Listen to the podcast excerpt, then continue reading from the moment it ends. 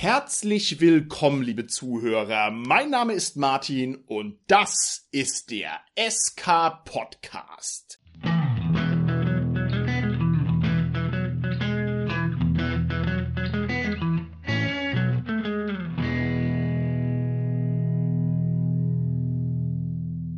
Bei mir heute im Studio sind meine lieben Gäste, die Tanja, der Carsten und der Holger. Hallo, hier ist die Tanja.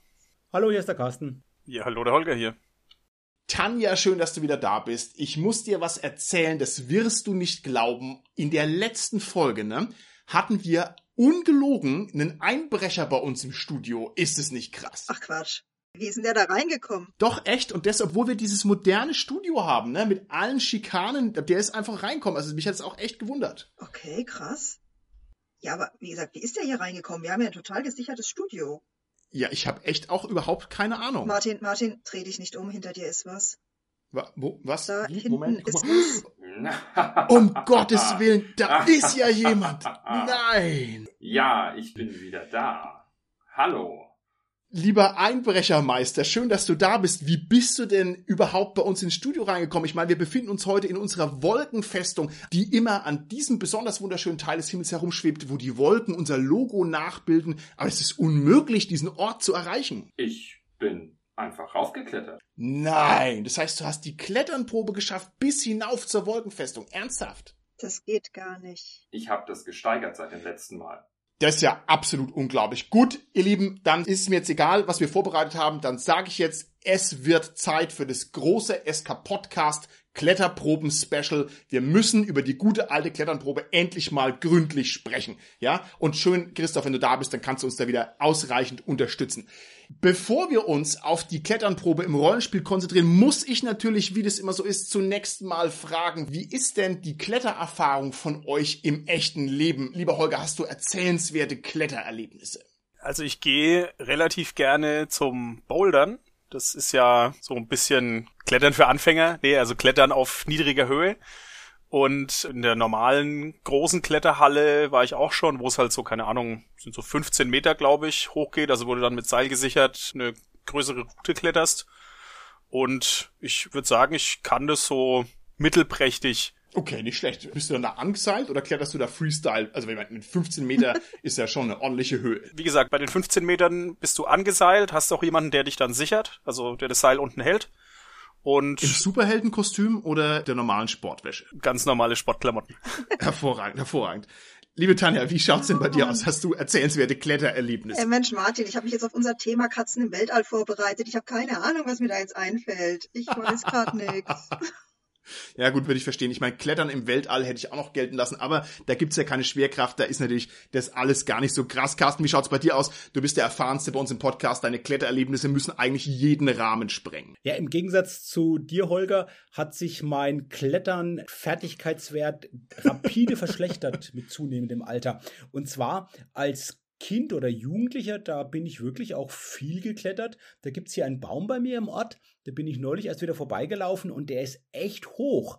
Und da habe ich es wirklich als Jugendlicher geschafft, auf diesen Baum hochzuklettern, indem ich mich irgendwie mit den Händen erstmal an diesem untersten Ast hochgezogen habe, der sehr dick ist, und dann die Beine rumgeschwungen habe und sozusagen erstmal überhaupt auf diese Höhe gekommen bin, die zum Einstieg war, und dann da noch höher geklettert bin. Das war bestimmt eine Höhe von, ich würde mal sagen, naja, vier, fünf Meter waren das dann bestimmt. Und Jetzt komme ich da gar nicht mehr hoch, sowohl vom, glaube ich, Körpergewicht als auch von meinen Muskeln her. Und ich würde es auch gar nicht mehr schaffen, weil ich habe jetzt tatsächlich so eine, ja, latente Höhenangst zumindest. Und finde also jetzt schon, wenn ich so zwei Meter in die Tiefe schaue, ist das schon irgendwie eine anfangend beunruhigende Höhe, so dass ich da gar nicht auf vier, fünf Meter überhaupt hoch wollte, geschweige denn das eben überhaupt schaffen würde. Ist schon als Kind gar nicht geschafft. Lieber Carsten, ich kann mir das überhaupt nicht vorstellen, dass du an Kletterfähigkeit verloren hast, weil das habe ich ja noch niemals gehört, dass sich das Heldenprofil verschlechtert. Es kann eigentlich nur daran liegen, dass der Baum in den vielen Jahren in die Höhe geschossen ist und sozusagen jetzt eine dreifache Höhe hat. Ich meine, dann ergibt die Sache insgesamt einen Sinn. Vielleicht wirklich so ein bisschen. Also ich habe den wirklich gesehen, das ist ein Nadelbaum und wirklich mich gefragt, wie bist du da als Kind hochgekommen oder Jugendlicher? Ja, wahrscheinlich ist beides wahr. Lieber äh, Meistereinbrecher Christoph, jetzt bin ich gespannt, ja. Also ich meine, es ist ja allgemein bekannt, du kletterst eigentlich nur, ja. Also du kannst dich nicht normal zum Aldi und zurückbewegen, sondern nimmst natürlich den Pfad über die Dächer. Ne? Auf deine Klettererlebnisse, also das, jetzt will ich echt mal was hören. Man nennt mich auch den Spinnenmann. Nein, also tatsächlich habe ich eher Muskeln wie gekochte Spaghetti und deswegen bleibe ich am Boden der Tatsachen. Sehr gut, das kann ich sehr gut nachvollziehen. Also ich kann auch nicht gut klettern, aber was ich dafür kann, ist dem Tod mannhaft ins Auge zu blicken und mich selbst vergessen hineinzustürzen. Ja? Und insofern ist mein tollstes Klettererlebnis folgendes. Ich war mal an einem Kletterpark im Wald und habe schon gewusst, na gut, gut klettern kannst du nicht, ja, aber alles riskieren, okay. Und ich kletter also so diesen Baum weit hoch und bin also schon auf irgendeiner soliden Höhe, also in meiner Erinnerung 10.000 Meter, in Wahrheit keine Ahnung, wie hoch es war. Und da war irgendwie so ein Abseilding, wo man sich so rüberschwingen musste. Und ich nehme also Schwung und sag, komm, YOLO, was kostet die Welt? Ich meine, ist eh alles egal. Und spring da quasi in die Schlucht hinein, halte mich fest. Und während ich da rüberschwinge, ja, was passiert? Es platzt mir die Hose am Hintern auf. Ja, also, Entschuldigung. klassischer 20er bei der Kletternprobe. Also wahrscheinlich hat mich die Natur geschützt, weil also die Blätter mich umhüllt haben und keiner hat es gesehen. Aber das ist natürlich eine traumatische Erfahrung. Und deswegen, also in meiner Erinnerung, wenn ich nachts schweißgebadet aufwache, dann stelle ich mir vor, also dass also der Knall, den der Riss meiner Hose erzeugt hat, dass man ihn durch den ganzen Wald gehört hat, ne? dass also um mich rum irgendwie 20 minderjährige Kinder standen, die plötzlich das Weinen angefangen haben und dass also die attraktive Kletterleiterin mich danach niemals mehr auch nur eines Blickes gewürdigt hat. Also für mich eine sehr eindrückliche Erfahrung. Also ja. So ist es. Ich sollte nicht klettern, hat mir das Schicksal da also mitgeteilt. Nun gut. Wie schaut's denn aus bei euch? Die Kletternprobe, das ist wirklich ein Grundpfeiler des Rollenspiels. Ja, wer keine Kletternprobe je gewürfelt hat, darf sich nicht Rollenspieler nennen. Das ist so verbrieft und versiegelt in der Rollenspielercharta von 1621. Und jetzt würde ich gerne mal von euch wissen. Gerade weil Kletternprobe so ein völlig normales Ding ist, das jeden Abend einmal vorkommt, Gibt's da bei euch eigentlich Einwände oder werden bei euch die Kletternproben üblicherweise so hingenommen, wie ihr sie verlangt oder gespiegelt, wenn ihr Spieler seid oder Spielerin? Habt ihr schon mal den Moment erlebt, wo ihr dann sagt, also was denn, jetzt muss ich hier so eine schwere Probe würfeln, das passt aber nicht. Lieber Einbrecherkönig, wie ist denn da deine Erfahrung? Ich finde es ganz schön, dass du gesagt hast, dass man als echter Abenteurer eine Kletternprobe gewürfelt haben muss, weil die allererste Probe, die ich in meinem Rollenspielleben gewürfelt habe, war eine solche Kletternprobe. Die ist gescheitert und ich habe mir die Nase gebrochen. Gut. Aber Ah, was? Die Nase gebrochen. Aber die Hose ist nicht Ja. geplatzt, Christoph. nein, die Hose ist ganz geblieben zum. Glück. Äh, nein, tatsächlich okay. gab es eigentlich nie Einwände gegen irgendwelche Kletternproben, weil die immer in dem Fall dramatisch und spannend waren und deswegen immer sinnvoll und notwendig. Okay, hervorragend. Man muss dazu sagen, das ist vielleicht für unsere Hörerinnen und Hörer draußen in den Empfangsgeräten eine ganz wichtige Information. Der Christoph ist ein Jungblut im Rollenspiel-Hobby, ein junger Mann und deswegen spielt er auch Rollenspiele für junge Männer, also Rollenspiele, die ihre besten Zeiten noch vor sich haben, ja, nämlich Midgard, ne? Du bist ein Midgardianer, ne? Wie Ja. funktioniert denn eine Midgard-Probe, wenn du da klettern möchtest? Kannst du es mir ganz grob umreißen, ohne jetzt in die tiefen Details zu gehen? Was müsste man da würfeln? Eine Midgard-Probe funktioniert grundsätzlich genau umgekehrt wie eine DSA-Probe. Also man muss eine 20 überwürfeln mit einem W20 und die 20 ist der kritische Erfolg, die 1 ist der kritische Misserfolg. Man hat einen Wert von so im Schnitt vielleicht sieben oder acht Punkten und muss dann da drüber kommen. Okay, alles klar. Lieber Holger, du hast schon viele Spielsituationen bei mir durchlitten. Wahrscheinlich habe ich dich auch schon mehrfach mit Kletternproben traktiert. Hat denn deine Seele da bislang schon Schaden genommen? Oder, oder erst jetzt durch die Erzählung von meiner geplatzten Hose? Ja, ich will mir das gar nicht vorstellen. Es ist bestimmt sehr traumatisch gewesen. Also sowohl für dich als auch für die Zuschauer, wenn es denn welche gab. Die Tanja kriegt sich gar nicht mehr ein. Also um auf deine Frage zu antworten, ich bin's mittlerweile ein bisschen leid, Kletternproben zu absolvieren, weil, also hat zwei Gründe. Das eine ist, ich finde, das ist so eine Standardsituation, die sollte zumindest nicht so oft vorkommen. Mhm. es, es sollte ab und zu mal ganz selten vorkommen, dass man mal eine Kletternprobe machen muss und dann muss es auch ein bisschen um was gehen. Mhm. Und andererseits, ne, man spielt ja normalerweise fähige Figuren. Und da sollte man auch davon ausgehen, dass die klettern können. Also finde ich es eigentlich mittlerweile fast ein bisschen sinnlos. Okay, alles klar. Lieber Carsten, für dich twiste ich die Frage ein ganz kleines bisschen. Ich weiß auch, du hast also unzählige Kolonnen von Helden schon Bäume rauf und runter gejagt, ne? Aber ich würde gerne mal wissen, wie schaut denn es bei dir aus, wenn du nicht Spielerfiguren führst? Also Orks und Monster und Gardisten und was weiß ich wen. Haben die bei dir schon mal Probleme gehabt mit der Kletterei? Sind die da schon mal daran gescheitert oder gelingt es bei denen automatisch? Also tatsächlich kann ich mich jetzt nicht entsinnen, dass die jemals eine Kletternprobe gewürfelt haben. Wenn, dann wären das humanoide NSCs, die sozusagen irgendwie zur Abenteuergruppe gehören und die unterstützen. Da, glaube ich, kommt man am ehesten auf die Idee, wenn die sozusagen mitreisen, dass die dann da auch ja, klettern müssen, aber die Gegner und die Monster, die oben am Berg auf die Abenteurer warten, die müssen ja keine Kletternprobe würfeln von der Situation her. Darf ich da nochmal nachfassen? Weil ich finde, das ist doch eine spannende Frage. Lieber Carsten, warum tun unsere Nichtspielerfiguren keine Kletternproben würfeln? Ich meine, haben die irgendwie Plot Armor oder ist das irgendwie göttliches Eingreifen? Ich meine, es wird doch ein Ogre, also das heißt eine Figur, die mir in Statur und Kletterfähigkeit nahe kommt, ähnliche Probleme im Kletterpark haben wie ich. Das gebietet ja schon die Physik. Weil dem Abenteuer jetzt zum Beispiel drinsteht, ja, wenn die dann oben angelangt sind, die Heldenfiguren, dann treffen sie auf die Gruppe von Gegnern. Und da steht halt nicht im Abenteuer drin, als ihr zum Fuße des Berges kommt, seht ihr die Leiche eines abgestürzten Ogers, dem eben die Kletterprobe misslungen ist. Das wäre eigentlich witzig, sowas, also klar, es wäre wär irgendwo witzig und ich glaube, es wäre auch realistisch, sowas mit reinzubringen teilweise, aber ich glaube, da denkt man nicht, weil man halt von den Szenen her denkt, ja gut, von Heldenperspektive, was ist, wenn die dann oben sind, haben die dann da oben sozusagen erst den Encounter. Aber natürlich wäre es realistisch. Auf der anderen Seite macht es natürlich das Rollenspiel noch um einiges komplizierter, wenn man dann immer noch für NSCs diverse Proben, wie zum Beispiel die Kletternproben, äh, mhm. würfeln muss, auch wenn es dann vielleicht auch ja, skurrile und ja, witzige oder eben auch realistische Erlebnisse bringt, wie gerade skizziert, ist es auf jeden Fall nochmal unnötig kompliziert und auf jeden Fall aufwendiger. Okay, alles klar. Gut, ihr Lieben, wir werden uns jetzt ganz viel über Klettern unterhalten, denn es ist ja das große SK Podcast Kletterproben Special. Martin, ich verstehe das ja so, dass die Kletternprobe natürlich eine ganz zentrale Probe ist im Rollenspiel, dass die natürlich ein Stück weit auch als Metapher dient oder als Platzhalter, Leerstelle für andere wichtige Fertigkeitsproben. Was die Kletterprobe eben so besonders macht, sind zwei Sachen, die ihr ja auch schon angerissen habt. Ist das eine, dass das Fehlschlagen dieser Probe mitunter ja wirklich gravierende Auswirkungen haben kann, wie zum Beispiel die geplatzte Hose.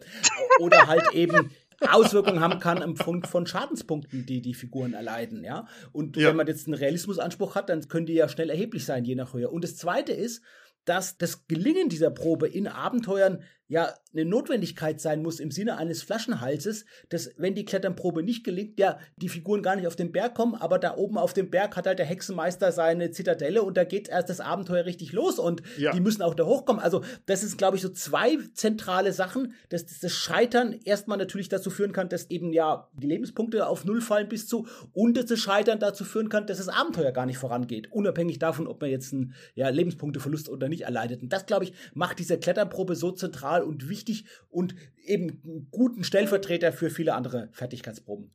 Lieber Carsten, da hast du jetzt ein buntes Feuerwerk an vielen interessanten Aspekten genannt, die wir zum Großteil später noch abklopfen werden. Aber genau wie du das sagst, so ist es.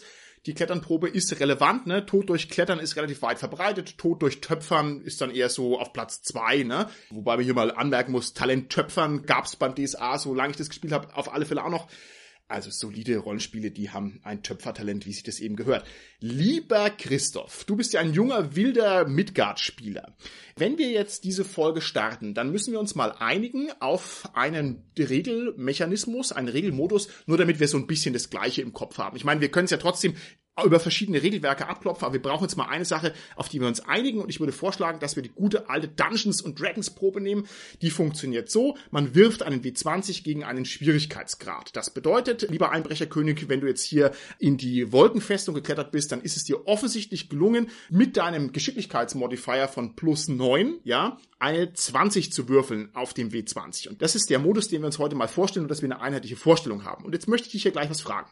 Und zwar, wie swingy darf denn deiner Meinung nach eine Probe überhaupt sein? Also das heißt, wenn ich dir jetzt eine leichte Aufgabe geben würde, also zum Beispiel für dich, na, du musst einmal auf den Kirchturm hoch außen bei Regen in einer mondlosen Nacht, da würdest du drüber lachen, das wäre für dich also Schwierigkeitsgrad 10, ne? Aber wenn du jetzt einen W20 würfelst und darfst deine plus 9 Modifier draufhauen, dann hast du ja trotzdem eigentlich eine 50-50 Chance, weil dieser blöde W20 so weit streut. Was sagst du denn zu der Streuung? Ist dir das kommod oder stresst dich das? Ich war erstmal total überrascht, dass eure Wolkenfestung eine Schwierigkeitsgrad 20 hat. Ja, also das ist schon ein wenig peinlich gewesen.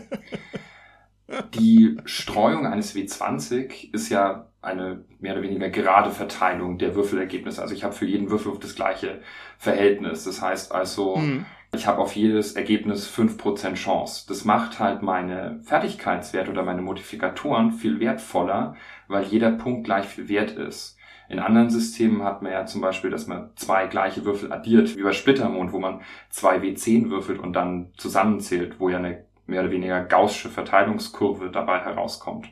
Also ich finde, ein W20, der streut zwar vielleicht weiter, aber er macht meine Fertigkeitspunkte alles sehr wertvoll. Lieber Christoph, das war jetzt eine äußerst profunde Antwort, muss ich sagen. Da hast du völlig recht. Es gibt also tatsächlich andere Systeme, die diesen Flat-Bonus ein bisschen weniger gravierend machen und da bin ich jetzt gar nicht drauf gekommen, aber du hast halt vollkommen recht. Also der ist natürlich bei dem W20 besonders wertvoll. Christoph, ich finde es wichtig darauf hinzuweisen, eben auf diese zwei Arten von eher einer kontinuierlichen Steigerung, wie es jetzt zum Beispiel eben bei Midgard ist durch die Punkte oder auch beim BRP-System, was wir aus Cthulhu kennen, oder eben so einer Glockenkurve, wie du es gesagt hast, die gaussische Verteilung, wie wir es jetzt bei Splittermond oder auch bei DSA haben. Der Punkt ist aber, bei der Glockenkurve kommt es natürlich darauf an, wie steil gerade der Anstieg ist, ob es sozusagen der Punkt viel oder wenig bedeutet. Also der kann auch meines Dafürhaltens durchaus sehr viel bedeuten, wenn es halt gerade ein steiler Anstieg ist innerhalb dieser Glockenkurve. Ja, da hast du völlig recht, Carsten. Aber das ist eben bei den Punkten, wenn ich jetzt zum Beispiel für meine Erfahrungspunkte mir eine neue Fertigkeit kaufe, dann möchte ich ja vielleicht auch das Beste rausschlagen. Und dann macht es halt manchmal keinen Sinn mehr, bestimmte Fähigkeiten noch weiter zu steigern, wenn die Punkte nicht gleich viel wert sind. Okay. Das sind zwei sehr gute Beiträge. Ich habe da noch einen weiteren Gedanken dazu. Und zwar ist es ja oft auch eine Frage, ob ich als Spieler eine Probenchance realistisch abschätzen kann oder nicht. Und bei dem guten alten W20 ist es eigentlich sehr, sehr einfach bei der swingigen D&D-Probe. Bei der Gaußschen Verteilung ist es schon ein bisschen schwieriger, weil man dann nämlich die Wahrscheinlichkeiten in den niedrigen Glockenkurvenbereichen kennen muss. Also die kann man nicht so leicht abschätzen. Und am verrücktesten ist natürlich die 3W20-Probe beim schwarzen Auge, wo ich also, wenn der Spielleiter sagt, hier mach mal erleichtert um zwei oder erschwert um eins, echt was drauf haben muss, um da die Wahrscheinlichkeit richtig abzuschätzen. Lieber Holger, du bist der Schlauste von uns. Fällt dir das leicht, wenn ich dir sage, würfel mal 3 wie 20 auf deine drei Werte und du bekommst einen Flat-Bonus von plus zwei? Könntest du dann aus dem Ärmel sagen, okay, das schaffe ich mit 62%iger Wahrscheinlichkeit? Oder würdest du dich da ebenfalls schwer tun? Also so direkt aus dem Kopf könnte ich das auch nicht. Ich glaube, mit ein bisschen Erfahrung geht es bestimmt, dass man das so zumindest ungefähr abschätzen kann wirklich rechnen, hm, glaube ich nicht. Es gibt natürlich, das hat man in irgendeiner Würfelfolge mal verlinkt, glaube ich, die Wahrscheinlichkeitstabellen oder so eine Visualisierung für die Wahrscheinlichkeit bei den mhm. 3W20. Damit genau. geht's, denke ich, ganz gut. Aber ja, also das ist schon ein sehr kompliziertes System fürs Abschätzen. Jetzt aber mal ernsthaft, braucht man's? Also muss man es unbedingt beurteilen können, ob man jetzt ganz furchtbar genau jetzt richtig geschätzt hat? Das ist eine gute Frage, Tanja, die spiegel ich gleich auf dich zurück. Ist es für dich wichtig? Also wir sind uns jetzt einig, dass es verschiedene Systeme gibt, die entweder leichter zu erfassen sind oder schwerer zu erfassen sind. Ne, manchmal weiß ich eben, was ich für eine Chance habe beim Klettern und manchmal ist es eher so eine gefühlige Sache wie bei DSA. Wie ist es bei dir, Tanja? Möchtest du vor dem Ablegen einer Probe ungefähr wissen, wie die Wahrscheinlichkeit ist? Oder sagst du YOLO? Du meinst, ob mir der Spielleiter sagt, wie hoch ich würfeln soll, oder was? Nee, ob du das einfach weißt. Also das heißt, das du willst auf den Baum raufklettern. Ich sag dir, Schwierigkeitsgrad ist 15 und du musst einen W20 würfeln. Dann wüsstest du ja, dass du in drei von vier Fällen das nicht schaffst. Ne, das wäre also für dich klar zu erkennen. Ist diese Klarheit für dich ein positives Kriterium oder sagst du, hu, Mathematik überrasch mich? also ich sehe das denn eher aus dem rollenspielerischen Sinne, weil ich einfach sage, okay, was sagt mir diese plus 15 Probe? Die sagt mir, dass dieser Baum wahrscheinlich doch etwas schwieriger zu erklettern aussieht, als mein Charakter als erstmal denkt. Weil der denkt ja nicht mhm. in mathematischen Wahrscheinlichkeiten, sondern der schaut sich an und sagt so, hu, das könnte jetzt echt knifflig werden, darauf zu gehen. Und mhm, entsprechend, also ich fange da nicht mit irgendwelchen Wahrscheinlichkeiten oder sowas an, sondern ich sage mir einfach so, hm, das ist jetzt einfach ein Kriterium zu sagen, will er das jetzt wirklich tun oder eben nicht. Okay, okay. Lieber Christoph, ist es eine Scheinsicherheit, wenn man eine klare mathematische Wahrscheinlichkeit präsentiert bekommt, wie zum Beispiel bei dem Schwierigkeitsgrad 15, der ja besagt, in drei Viertel aller Fälle schaffe ich es nicht. Denn wenn du dir überlegst, lieber Christoph, in dem Moment, als ich mich mannhaft in den Tod geworfen habe im Kletterpark, ja, ich wusste ja nicht, mit welcher Wahrscheinlichkeit mir meine Hose am Hintern platzt.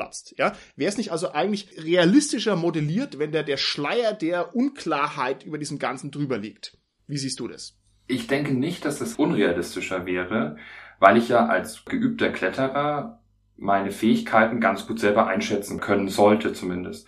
Das heißt, wenn ich mir jetzt als Kletterer überlege, komme ich diesen Baum hinauf, dann überlege ich mir, da sind Äste, da kann ich greifen, meine Fähigkeiten sind so und so.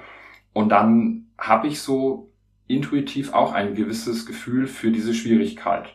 Im Rollenspiel kann ich das nicht abschätzen, weil ich selber nicht vor dem Baum stehe oder den Baum nicht sehe. Also brauche ich den Spielleiter, der mir sagt, dieser Baum hat eine Schwierigkeit von 15. Da fände ich jetzt aber sinnvoller, dass der Spielleiter einem sozusagen beschreibt, dieser Baum sieht so und so aus, bla, und stellt durch die Erzählung eher die Schwierigkeit dar. Weil ich meine, du stehst ja nicht davor und sagst als Charakter, oh, das ist ein Plus 15, sondern du sagst, hm, wenn ich mir die Äste so anschaue, da und da und da könnte es schwierig werden. Na, ich glaube, ich lasse das lieber. Tanja, ich würde dir sagen, der Baum schaut so ein bisschen aus wie eine 15. okay, dann überlege ich, wo ich genau hochklettern will. Nicht an der 1. Hm, Tanja, da hast du natürlich völlig recht. Also wenn man das Spiel viel erzählungsbasierter aufbaut oder sowas eben vermeiden möchte, generell so Zahlen vermeiden möchte, dann kann man das auch durch eine geschickte Beschreibung vermitteln, wie schwierig es ist, den Baum zu erklettern. Okay, okay. Ich finde es aber schön, dass man eben die Wahl hat, durch diese Kletternprobe als Spielleitung auch die Abkürzung zu nehmen und eben die Schwierigkeit 15 einfach statt einer Erzählung zu präsentieren und es kann natürlich auch bei der Entscheidung dann trotz schöner Beschreibung und Erzählung sein, dass den Spielenden gesagt wird, also die Schwierigkeit ist 15 und dass die dann sich auch nochmal vielleicht doch für was anderes entscheiden. Also ich finde, das hat durchaus eine Berechtigung, wenngleich ich auch natürlich gerne erzählerisch spiele und das auch natürlich auch schön finde, wenn man eben nicht gleich die 15 präsentieren muss, aber es ist schön, die als Möglichkeit zu haben. Okay, lieber Carsten, da hake ich doch gleich nochmal nach bei dir und zwar würde ich gerne von dir wissen, was ist denn eigentlich, und jetzt sind wir hier schon tief im Meta-Bereich drin, ne? Also wir klettern jetzt nicht nur auf Bäume, sondern auch über Mauern, ja, und über alles andere Schwierige. Ich würde gerne von dir wissen, lieber Carsten, was ist denn der Sinn und Zweck einer Fertigkeitsprobe? Was soll eine Fertigkeitsprobe im Idealfall leisten? Die ist eine Simulation der Realität auf Handlungsebene der Figur, was sie gerade tut, würde ich sagen, ja, abgekürzt. Und einerseits soll sie die Schwierigkeit der Situation darstellen, das haben wir jetzt ja auch schön mit der 15 Kletternprobe verdeutlicht, und andererseits aber auch die Fähigkeit oder die Fertigkeit der Figur, eben dem Bonus, den die jetzt hat. Sagen wir plus sieben bei Midgard jetzt, ja. Also ist ja eine Mischung. Und klar, das hängt ja von beiden ab. Je schwieriger die Probe ist, die Situation ist, desto unwahrscheinlicher ist es gelingt. Und je besser es jemand beherrscht, desto wahrscheinlicher wird es wieder, dass die Probe gelingt. Und das bietet die ab. Und schönerweise diese komplexe Situation, die vielleicht auch ja, eine gewisse Dauer hat in der Wirklichkeit, durch eine Probe am Spieltisch abstrakt abgehandelt, ja. Also ist sozusagen das Empirische relativ dessen ein numerisches überführt wird. Okay, großartige Antwort. Vielen Dank. Da habe ich gar nicht dran gedacht. Das ist natürlich Komplexitäten sozusagen kondensiert zu einem einzigen Wurf. Das ist super. Aber es ist natürlich wie so oft im Leben so, dass also auch hier der Teufel im Detail steckt, beziehungsweise dass viele Dinge scheinbar eine Sicherheit geben und in Wahrheit nicht. Dazu muss ich ganz kurz ausholen.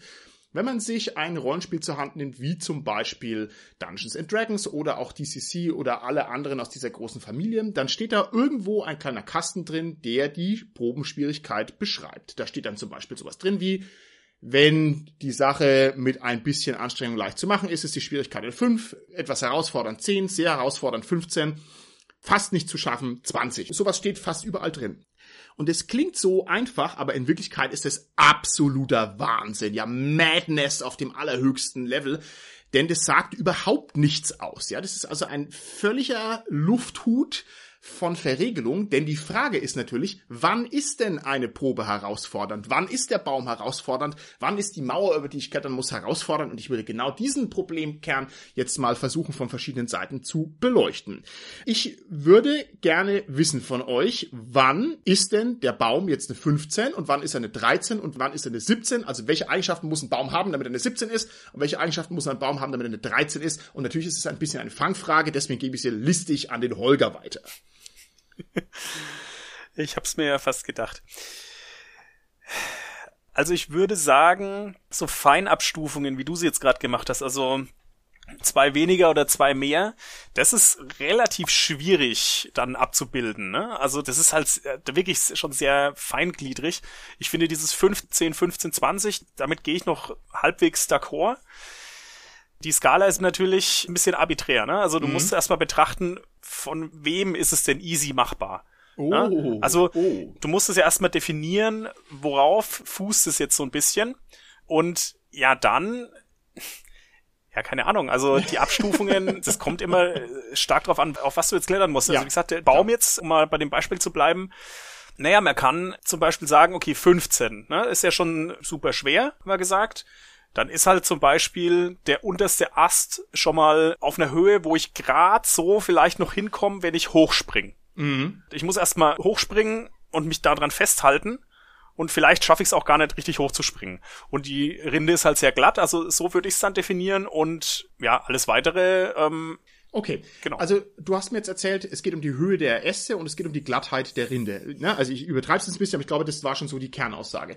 Das heißt, es müsste ja irgendwo in Aventurien oder auf Midgard oder an der Schwertküste müsste es einen genormten Standardbaum geben, der irgendwo rumsteht und man sagt, also das ist jetzt hier die Zehner Rindenstruktur und die Zehner Astdichte und die Zehner Höhe. Und je nachdem, in welche Richtung das abweicht, wird es dann höher oder wird es niedriger. Das ist die Variante, die du mir jetzt so ein bisschen beschrieben hast. Ich glaube, das ist zum Großteil berechtigt. Aber du hast auch den schönen Einwand gemacht, dass ja wohl offensichtlich auch der Kletterer da irgendwie noch mit reinkommt. Ja, das ist ja nicht nur der blöde Baum, sondern der Kletterer auch. Ich gebe die Frage mal an die Tanja weiter. Liebe Tanja, hat das eine Auswirkung auf die Probenerschwernis, ob der junge Barbar Holgor den Baum nach oben klettert und flitzt oder ob der leider etwas verkopfte Temporalmagier Martin sich da also sehr viel schwerer tut. Ist es relevant oder ist es nicht relevant? Puh. Also ich denke mal, seine Fähigkeit, das zeigt sich ja erstmal in seinem Fertigkeitswert. Also der Temporalmagier, der wird wahrscheinlich ein bisschen weniger Bonus haben als der Barbar, der das vielleicht täglich macht. Was ich mir höchstens noch vorstellen könnte, ist, dass das sich darin unterscheidet. Ist man jemand, der sein Leben lang auf Palmen geklettert ist, der hat wahrscheinlich weniger Probleme mit einem relativ glatten Palmenstamm ganz unten, bevor er an die abgebrochenen Blätter kommt. Mhm. Im Gegensatz zum, keine Ahnung, Barbar, der halt gewohnt ist, auf Buchen zu klettern oder auf Eichen. Mhm. Also ich denke, das wäre höchstens eine Herkunftssache. Mit welchem Baum habe ich Erfahrung und weiß, wo ich da hingreifen muss. Okay, das heißt also, es gibt irgendwo den Standardmenschen an der Schwertküste, der also die exakte durchschnittliche Baumerfahrung hat. Und wenn man dann weniger hat, dann wird die Probe schwerer und wenn sie höher wird, dann wird es also leichter. Gut, es ist natürlich ein bisschen scherzhaft, aber ich finde schon, dass das relevante Aspekt Aspekte sind. Ich gehe deswegen eins weiter und zwar, äh, lieber Christoph, wie schaut's denn aus mit dem Stresslevel? Also hat die allgemeine Situation deiner Meinung nach Einfluss auf die Schwierigkeit der Probe? Also wir haben jetzt den Standardbaum an der Schwertküste und den Standardhelden, der exaktes Standardwissen hat über Bäume. Und jetzt ist natürlich die Frage, also wird er von 100 hungrigen Ogern verfolgt oder ist er gerade auf dem Sonntagsausflug und hat quasi alle Zeit der Welt? Hat es deiner Meinung nach Auswirkungen auf die Probenschwierigkeit? Ich hätte ja jetzt eigentlich erst gesagt, dass die Spielfigur an sich keinen Einfluss auf die Schwierigkeit der Probe haben sollte. Also, weil mhm. das meiner Meinung nach, so wie es auch die Tanja gesagt hat, durch den Fertigkeitswert abgebildet ist. Aber ich denke, wenn du jetzt von okay. äußerem Stress redest, dann sieht das wieder ein bisschen anders aus. Denn äußere Faktoren erhöhen ja durchaus den Schwierigkeitsgrad, wie zum Beispiel die 100 hungrigen Oger, die hinter mir her sind, weil ich natürlich dann unter Zeitdruck stehe, um den Baum hochklettern zu müssen. Und wenn ich scheitere, dann falle ich den 100 Ogern in die Hände und die fressen mich vielleicht. Also ist natürlich auch der Einsatz sehr viel höher. Und dann finde ich, ist schon eine höhere okay. Schwierigkeit auch gerechtfertigt. Okay, das heißt, wenn man natürlich da den Schwierigkeitsgrad korrekt festlegen müsste, dann würde man sagen, auch hier brauchen wir wieder 100 Oger, die standardhungrig sind, die also quasi einen Standardstress erzeugen, wohingegen, wenn die hungriger werden, wird schwieriger, weil sie dann wilder sind und es ist gefährlicher und wenn sie aber satt und bräsig sind, dann sinkt der Stress, dann kann also der Standardheld den Standardbaum wieder normaler hochklettern. Also auch hier natürlich augenzwinkernd, aber irgendwie müsste dann auch so ein Eichmaß geben, ein Tertium Comparationis für den Stresslevel, das ist gar nicht so einfach. Lieber Carsten, die letzte Frage in deine Richtung. Du hattest es schon anklingen lassen bei dem Beispiel, das du ganz am Anfang gebracht gemacht hast, also über die Proben im Allgemeinen, und zwar die Dramaturgie. Das ist in meinen Augen jetzt fast der kniffeligste Punkt. Auch der Punkt, der die Gemüter am meisten erregt, weil da gibt es also sehr starke rollenspielpolitische Positionen, die das entweder gut heißen oder schlecht heißen. Welchen Einfluss hat in deiner Meinung nach die Dramaturgie auf die Probenschwierigkeit, wenn es den Baum hochgeht? Ich glaube, das ist sogar der größte Einfluss. Und vieles von dem, was wir bisher gesagt haben, war ja so eine ja, realistische Sichtweise oder eine simulationistische Sichtweise, also eine Simulation der Wirklichkeit. Und ich finde aber natürlich vor allem auch wichtig, was will ich denn überhaupt darstellen, was will ich zeigen im Abenteuer. Und da ist die Dramaturgie ein wichtiger Aspekt, aber auch generell, was will ich als Spielleitung präsentieren. Ich könnte jetzt zum Beispiel auch sagen, ich will zum Beispiel auch belohnen eine gute Vorbereitung. Also wenn die Spieler oder die Figuren von ihnen vorhergesehen haben, dass eben vielleicht Klettern anfallen könnte und haben sich mit Ausrüstung ausstaffiert, dass ich das dann zum Beispiel auch belohne in der Kletternprobe oder dass ich aus dem Klettern ja vielleicht sogar ein kleines Strategiespiel mache. Ich erinnere mich an ein altes DSA-Abenteuer, da sind wir geklettert und das war richtig cool. Das war wie so ein Strategiespiel, wo wir so eine Karte hatten und entscheiden mussten, welchen Weg wir gehen und haben dann immer so abschnittsweise Kletternproben machen müssen. Und da war wirklich wichtig, ja, welchen Weg gehen wir denn jetzt und was ist dann auf lange Sicht besser? Ich glaube, das war das Abenteuer im Zeichen der Kröte, wo wir so dieses Gebirgsmassiv des Rohrwitz hm. hochgeklettert sind, aber ohne Gewehr. Und ich erinnere mich da, jetzt kommt mir wirklich gerade diese Erinnerung, das ist schon 30 Jahre her oder noch länger. Da haben wir eben so ein Strategiespiel gehabt und so. Und das hat Spaß gemacht. Das war jetzt sicherlich auch dramaturgisch, aber das war vor allem allem auch, weil es richtig diese Entscheidungen Spaß gemacht haben und die dann mit dieser Kletternprobe eben verbunden waren. Aber konnte es auch schief gehen? Also sprich, konntet ihr euch verklettern? Also so Eiger Nordwand mäßig, du gehst an der falschen Stelle nach links und dann hängst du auf einmal an der Platte? Es war sicherlich so, dass es auf jeden Fall dann schiefgegangen ist, dass du halt natürlich Lebenspunkte verloren hast, die du für was anderes dann gebraucht hast. Ob es so eine Sackgasse dann am Ende gab, weiß ich nicht mehr. Könnte sein. Es war aber vor allem so, dass du halt so einen Kosten-Nutzen hattest, einen guten Weg und dann möglichst unbeschadet da einfach durchzukommen. Okay. Das finde ich hochinteressant. Also dieses Tactician-Klettern, das kenne ich so normalerweise nicht, aber das ist natürlich eine Perspektive, die das Ganze nochmal ein bisschen erweitert. Ich hätte jetzt erwartet, dass von euch irgendjemand sagt, eine Kletternprobe ist nicht nur ein Eichmaß der Simulation, also dass man sagt, es muss irgendwie festgelegt sein, damit man weiß, wie schwierig das ist, sondern es ist ja letztlich irgendwo auch ein gamistisches Element, was einen Faktor der Fairness mit reinbringt. Also es das heißt, man sollte eigentlich erwarten, dass der trainierte Barbar Holgor, dass der den Baum schneller hochkommt, den Schwierigkeitsgrad 15 Baum, weil er halt irgendwie klettern kann und der Temporalmagier Martin kommt eben nicht hoch, weil er halt nur irgendeinen Quatsch äh, studiert hat dass aber der Schwierigkeitsgrad 15 für alle gleich ist. Also ich glaube, das ist schon auch ein relevanter Faktor, einfach damit das Spiel auch griffig bleibt und damit es auch fair bleibt und damit es nicht willkürlich ist. Das war die Quintessenz von dem, was ich gemeint hatte, dass letzten Endes die Schwierigkeit dadurch kompensiert wird, wie gut ist die entsprechende Person. Ja. Wenn der Holger jetzt halt so und so viel Bonus hat, dann kompensiert er die 15 mal ganz locker, während der Temporalmagier halt dann unten schon auf den ersten Metern quasi runterfällt. Genau, der muss unten bleiben und muss mit der Salatmagierin eine Mahlzeit zubereiten, bis Holger wieder runterkommt und in der Ferne die 100 hungrigen Oger erspäht hat. Für die wäre der Salat wahrscheinlich nichts, das wissen wir ja. Okay, aber ich möchte hier nochmal auf ein neues Problemfeld hinkommen und zwar mit dieser Regelgerechtigkeit. Das klingt erstmal ganz gut. Das klingt genauso gut wie diese etwas banalen Aussagen, normal schwer ist 10 und ordentlich schwer ist 15. Aber der Teufel steckt auch hier im Detail.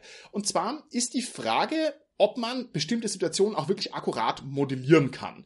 Lieber Holgoer, wie unterscheidet sich denn die Eiche, die wir erklettern wollen, die sich im Wind wiegt, von der Birke, die regennass ist, äh, von der Blutulme, die etwas morsch schon ist. Wie soll denn irgendjemand realistischerweise so einen Schwierigkeitsgrad akkurat festlegen, wenn wir vorher gesagt haben, das ist gedacht auch als faires Eichmaß im gamistischen Sinn?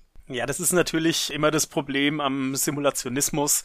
Du musst halt irgendwelche Vereinfachungen treffen, sonst wird's zu kompliziert zu simulieren überhaupt.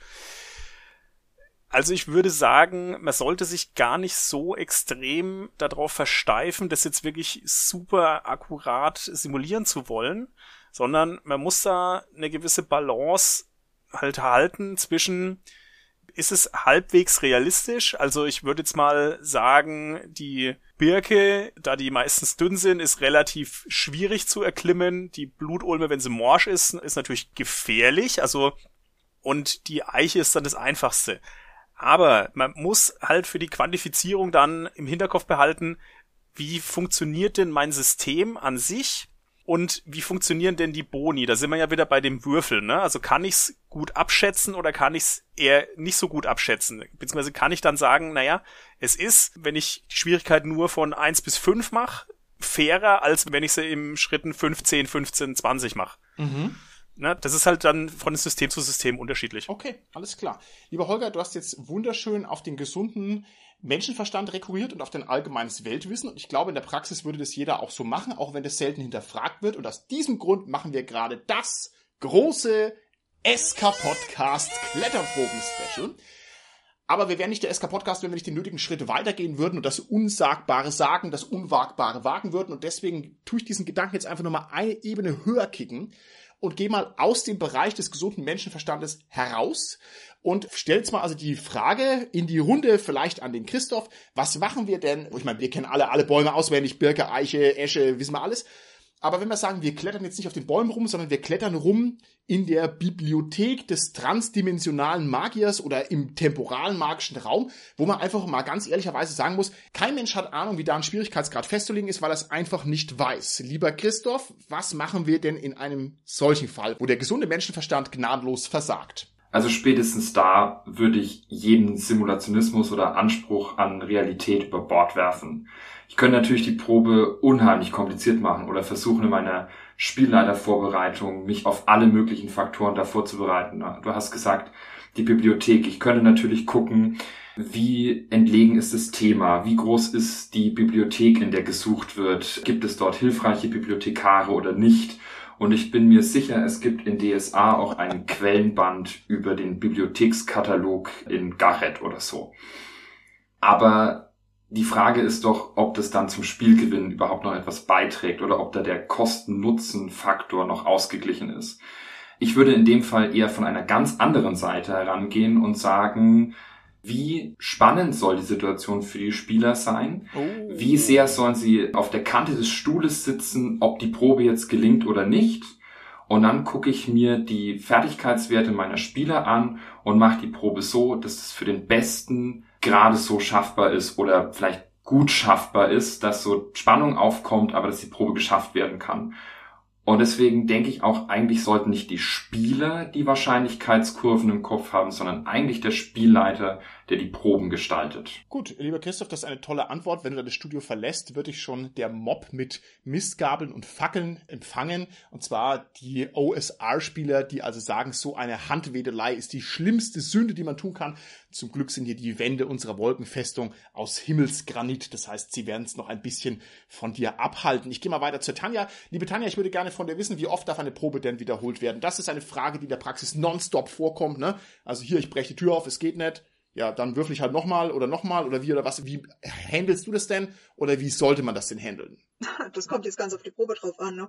Also wenn ich versuche, eine Tür aufzubrechen, habe ich, glaube ich, schon ein paar mehr Chancen. Also es sei denn, hinter mir ist einer, der mir direkt nach der ersten Chance in den Kopf schießt. Wenn ich dagegen jetzt an einem Abgrund stehe und versuche rüber zu springen, da habe ich halt nur die eine Chance. Also ich glaube, das kommt sehr, sehr, sehr auf die Situation drauf an. Da würde ich ganz gern mal kurz einhaken. Ich habe nämlich mir das Buch Abenteuer gestalten vom Andreas Mehlhorn mal durchgelesen und da steht unter anderem drin, Proben sollten nicht wiederholt werden, weil Proben dann zu Spielstoppern werden. Das sollte eher so gestaltet sein, dass eben die Probe entweder gelingt oder wenn sie schiefgehen sollte, dann muss die Geschichte trotzdem weitergehen. Da gibt's ja diese Lösungen, dass man eben sagt, okay, es wird wiederholt, aber es wird schwerer, weil man hat so den Stress, also diese Sache, ich habe es probiert, Mist, es hat nicht funktioniert. Also, ich probiere es nochmal, aber verdammt, es hat nicht funktioniert. Jetzt werde ich nervöser, dass man dann in dem Moment einen Malus da drauf kriegt und dass es so immer schwieriger und immer schwieriger wird. Das ist ja dann auch eine Lösung, dass man sagt, ja, man kann wiederholen, aber es wird halt immer entsprechend schwieriger. Genau. Ich finde, es ist ein total krasses Problemfeld. Also ich finde, das kann man nicht gut lösen, weil ich sehe das genau wie du, Christoph, dass das blöd ist, wenn es immer zu wiederholt wird. Aber wenn wir mal ganz ehrlich sind, ich könnte doch ohne weiteres nochmal in den Kletterpark fahren und könnte sagen, jetzt will ich es wissen, ich habe mir eine Trainingshose angezogen und ich mache das Ganze nochmal, ja, so oft, bis mir halt die Hose nicht am Hintern platzt. Also realistisch wäre es schon und im echten Leben, egal was man tut, wenn es nicht klappt, macht man es halt nochmal. Ich finde es sehr schwierig. Ich finde es sehr schwierig. Carsten, hast du da eine gute Idee dazu? Das eine Problem hast du ja gerade aufgezählt, Christoph, dass dann das Spiel verlangsamt wird unnötig, beziehungsweise sogar gestoppt wird, ja, wie es eben Andreas Melon in seinem Buch folgerichtig sagt. Wenn ich dann zehn Proben würfel, dann würfel ich zehn Proben und komme gar nicht mehr zum Spielen und verlasse wirklich auch die Immersion. Das andere ist, hast du gesagt, Tanja, ja die Möglichkeit zu sagen, wie kann ich denn vielleicht doch noch eine zweite Probe realistisch gestalten, indem ich sie zum Beispiel erschwere. Davor kommt natürlich noch zwischen der ersten und der zweiten Probe, was sind denn die Kosten der ersten misslungenen Probe? Und die liegen natürlich bei der Kletterprobe auf der Hand, dass das eben Verletzungen sind, beziehungsweise Lebenspunktverluste. Also da hat es natürlich dann Kosten, wenn die misslungen ist, so dass die zweite Probe dann, wenn sie nicht erwünscht ist, wie vielleicht jetzt in diesem taktischen Szenario, was ich vorhin aufgezeigt habe, dann eben dadurch realistisch erschwert wird, nicht nur, dass der Probenwurf schwerer wird, sondern dadurch, dass eben auch die Kosten anfallen. Das zweite ist, zum Beispiel ein System wie Cthulhu macht es so, dass es genau sagt, ja, du kannst die Probe wiederholen, wenn sie dir misslungen ist, du kannst sie sozusagen forcieren, aber wenn du sie forcierst, die Probe, dann hat es nochmal extra hohe Kosten. Also wohl wissend, dass bei einer Probe, wenn man es das zweite Mal macht, dann halt nochmal, ja, extreme Kosten entstehen, wenn sie dann wirklich auch das zweite Mal misslingt. Ja. Oder ein System wie Splittermond, das von vornherein die Möglichkeit lässt, eine Probe besonders gut ablegen zu können oder besonders wahrscheinlich zu machen, dass sie gelingt, indem man eben statt zwei Würfeln dafür vier Würfel nimmt und sich dann die zwei niedrigsten Würfel aussuchen kann. Und gleichzeitig das aber dann bedeutet, dass die Probe auch schneller einen Patzer würfeln kann, weil dann der Patzer auf jeden Fall kommt, wenn zwei von den vier Würfeln den Patzer anzeigen. Das sind zwei gute Möglichkeiten, sozusagen dieses Problem des Spielstoppers einerseits und andererseits, dass der Fertigkeitswert entwertet wird,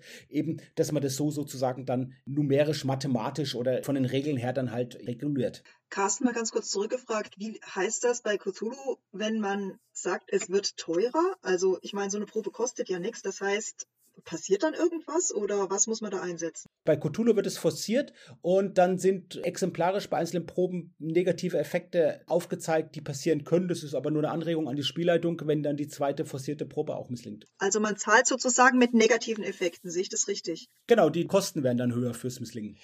Das ist so ein bisschen so ein Failing Forward. Da haben wir, glaube ich, auch schon mal eine ganze Folge drüber gemacht. Das schöner Scheitern.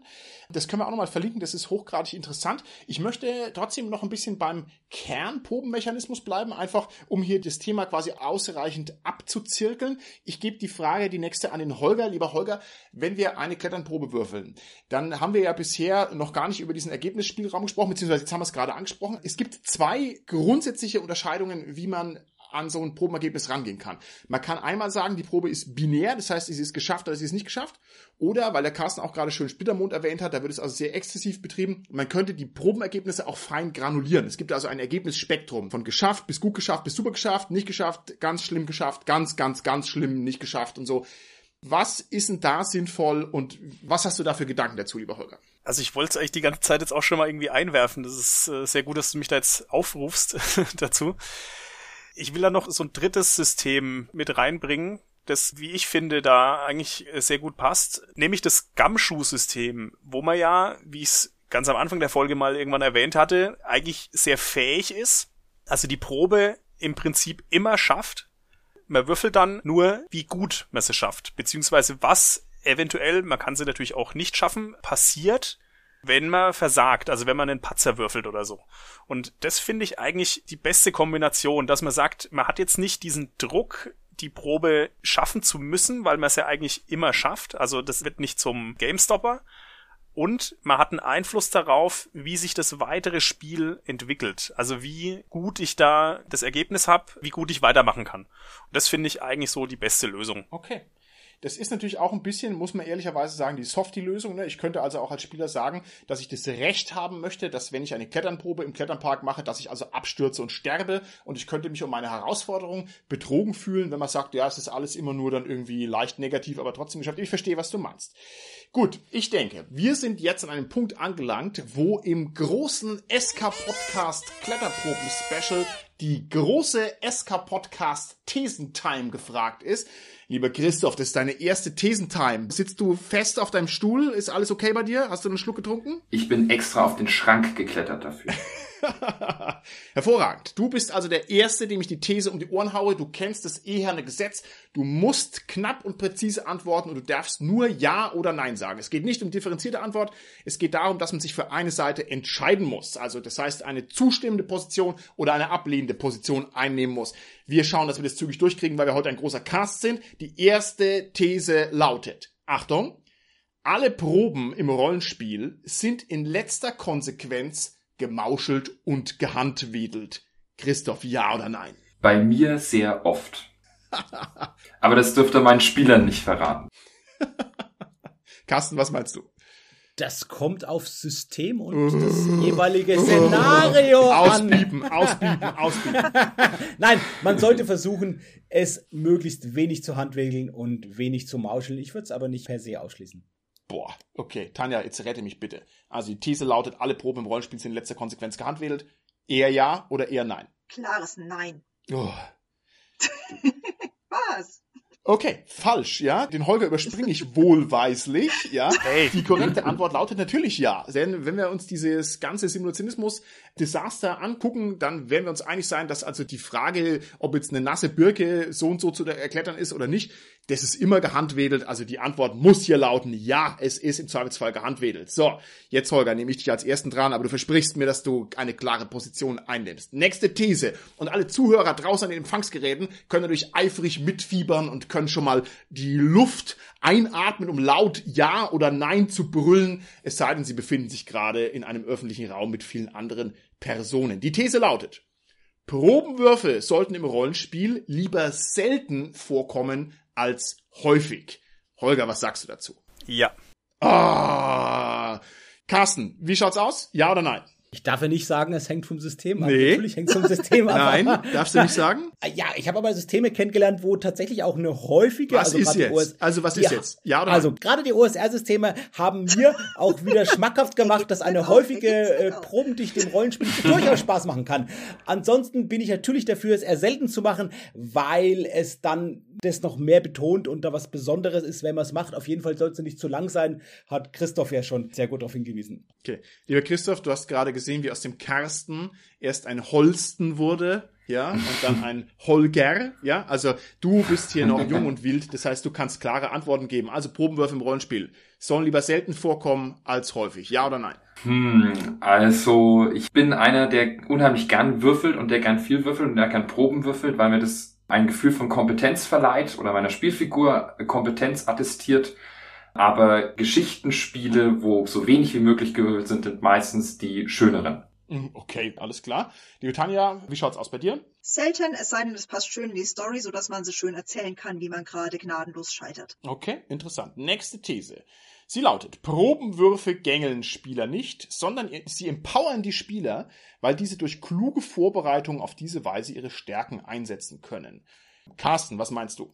Ja, natürlich. Ich hatte ja schon das Beispiel erwähnt mit der Kletterausrüstung. Das wäre das eine Empowerment. Und das andere Beispiel für Empowerment ist natürlich das Metagame, wenn ich die Fertigkeiten beim Stufenanstieg dann erhöhe und überlege, wie investiere ich denn wie viel worin. Und da ist es dann übrigens natürlich wichtig, wenn man wie im BRP-System oder wie bei Midgard eher eine Vorstellung hat, was bringt mir jetzt der einzelne Punkt und ist natürlich etwas schwieriger bei dem System wie Splittermond oder vielleicht eben sogar Schwarze Auge, wo man nicht genau weiß, was bringt eigentlich jetzt der Punkt an. Okay, vielen Dank. Lieber Christoph? Ja, Oh, traumhaft. Tanja, ja oder nein? Ja. Holger, ich bin vor lauter Ja-Sagern umgeben. Was sagst du denn? Ich sag natürlich nein, weil das ja genau konträr ist zu der vorherigen Frage Ja, ja. oder Das These. sehe ich ähnlich. Ich finde auch, dass die Probenwürfelspieler, wenn ich mich entscheiden muss, nicht empowern. Und zwar, weil ich ja davon ausgehe, dass die Probenwürfe in letzter Konsequenz gehandwedelt sind, weil der Simulationismus nicht funktioniert. Dann kann es auch kein Empowerment sein, sondern es ist alles ein bisschen komisch. Ich hoffe, dass der OSR-Mob, der schon auf dich wartet, Christoph, mich jetzt nicht auch noch mit einkassiert. Naja, es ist, wie es ist. Äh, Im Gegenteil, das passt doch alles wunderbar ineinander. Ich stelle als Spielleiter meinen Spielern eine Probe, die sie gerade so schaffen können. Dadurch sind alle gespannt wie nix und dann schaffen sie es und das gibt ihnen das Gefühl von Kompetenz und Fähigkeit und freut alle am Spieltisch und alle sind glücklich und zufrieden. Liebe OSR, bitte jetzt einfach großzügig sein. Der ist ein junges Rollenspielerleben, der alle Erfahrungen noch vor sich hat. Also er meint's nicht so. Er meint's nicht so. Doch, ich meine es so. Doch. Gut, dann klettern wir dem Ende der Folge bereits erfolgreich entgegen. Als allerletztes sind wir als SK Podcast natürlich verpflichtet, dass wir unseren Zuhörerinnen und Zuhörern draußen im SK Podcast Land noch Praxistipps mitgeben. Und zwar die mit der ganz großen Kelle auf den Spielerteller geklatscht. Carsten, gib uns einen Praxistipp für Kletternproben im Rollenspiel. Gerade nochmal eine wichtige Sache zu unserem großen SK-Podcast Kletterproben-Special. Die Kletterprobe ist deshalb auch so besonders, weil sie sich von einigen anderen Proben grundlegend unterscheidet. Und damit meine ich jetzt gar nicht mal die sozialen Fertigkeiten, sondern Talente, Fertigkeiten wie Fallen entschärfen, wie Schlösser knacken. Bei diesen ist es nämlich so, dass es reicht, wenn eine Figur diese Probe ablegt und wenn die gelingt. Jetzt hat jemand das Schloss geöffnet, hat die Falle entschärft, dann können alle durch die Tür gehen, über die Falle gehen und es ist alles gut. Bei der Kletternprobe ist es aber meistens so, dass das eine Probe ist, wo es typischerweise darauf ankommt, dass jedem Einzelnen die Probe gelingt, weil man die Gruppe nicht trennen will und weil alle ja da hoch wollen zum Schloss oder zur Burg des Hexenmeisters auf dem Berg und das dann nicht reicht, wenn dann eine Figur hinkommt, weil die ja gegen die ganzen Oger, die da oben stehen, keine Chance hat. Also das ist, glaube ich, wichtig zu wissen, auch für die Spielleitung, wenn man das einsetzt, das ist eine Probe, wo letztendlich ja das darauf ankommt, fürs gelingende Spiel, dass die eigentlich irgendwann jedem gelingt. Ja, einfach diese Besonderheit sollte man im Gedächtnis behalten und berücksichtigen. Gut, ich gebe noch einen weiteren Tipp dazu und zwar finde ich, es ist manchmal auch unglaublich angenehm, wenn man leichte Proben abverlangt. Viele Spielleiter neigen dazu, dass sie immer sagen, ja, erschwert um drei oder immer eine Probe auf die 17, 18, 19 und so. Und es kann total charming sein, einfach zu sagen, die Mauer ist nicht hoch, der Baum ist niedrig. Es handelt sich hier um eine Eberesche, die besonders leicht zu erklettern ist. Deswegen nur Schwierigkeitsgrad 5. Sowas macht Spaß und Erfolgserlebnisse sind toll. Was gibt's noch für Tipps? Und ich finde es auch gut, wenn man die Leute dazu animiert, dass sie eben beschreiben, wenn irgendwas nicht funktioniert, warum es nicht funktioniert hat. Da breche ich wieder meine Lanze für die drei Würfelwürfe bei DSA, weil man dann sehr schön sehen kann, woran es denn jetzt gescheitert ist. Und meine Gruppen, die sind im Normalfall damit Begeisterung dabei zu erklären, warum ihnen der Mut gefehlt hat oder die Geschicklichkeit. Und das lässt sich dann immer sehr schön erzählerisch einbauen. Das kenne ich auch so, das ist wirklich sehr schön. Mein Tipp knüpft an den Holger ein bisschen an. Und das ist mit der beste Tipp, den ich jetzt in letzter Zeit gelesen habe oder gehört habe, nämlich, dass auch Proben, die scheitern, die Handlung voranbringen müssen. Also wenn eine Probe nicht funktioniert, muss irgendetwas Dramatisches geschehen, das trotzdem die Handlung voranbringt. Denn ansonsten könnte ich die Probe ja einfach so lange hintereinander würfeln, bis sie halt geschafft ist. Und auf keinen Fall darf hinter einer gelungenen Probe der Fortgang des Abenteuers versteckt sein. Und wenn meine Spieler die Geheimtür nicht finden oder halt die Mauer nicht hochkommen, dann ist das ganze Abenteuer zu Ende und das wäre natürlich äußerst schade. Deswegen muss auch eine gescheiterte Probe das Abenteuer voranbringen. So, damit jetzt jeder einen Tipp abgegeben hat, sage ich auch noch schnell was. Ich gehe mal eher in die Meta-Richtung, wie immer. Und zwar wäre es vielleicht auch gar nicht so schlecht, das irgendwie als Gruppenkonsens mal festzulegen, wie stehen denn alle zu Proben? Also wollen die Leute wirklich alle fünf Minuten eine Probe würfeln oder reicht zweimal am Abend halt mit ein bisschen mehr Herausforderung und dass da aber auch ein besseres Ergebnis dann dahinter Gut, liegt? Wunderbar. Dann wäre mein allerletzter Tipp noch, dass jeder, der dem SK-Podcast einen Gefallen tun möchte, in Zukunft einen Oger unter jeden Baum legt, der da abgestürzt ist. Mit geplatzter Hose, bitte. Ich wollte es nicht sagen, aber das ist natürlich jetzt auch notwendig. Gut. Und ich finde, das ist ein gutes Schlusswort. Dann sind wir an dieser Stelle raus aus der Folge. Bis zum nächsten Mal. Tschüssi. Tschüss. Tschüss. Tschüss.